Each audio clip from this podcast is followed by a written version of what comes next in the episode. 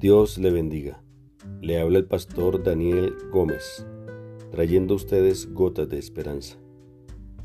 Si confiamos solo en lo que vemos y entendemos, entonces tendremos toda la razón para preocuparnos y desesperarnos.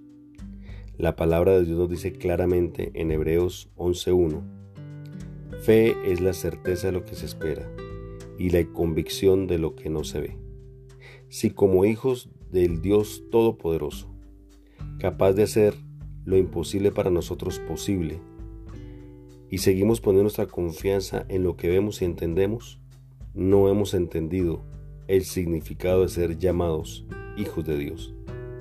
Pero si por el contrario elegimos tener fe para confiar en Dios, entonces estaremos liberados de la preocupación y hasta entonces comenzaremos a reemplazar el tiempo que usábamos para preocuparnos, estresarnos y desesperarnos en agradecer por su intervención y sus respuestas antes de verlas, trayendo así gozo, alegría, paz y confianza, expresando este agradecimiento a través de la alabanza, la adoración y la oración diaria con nuestro Padre Celestial.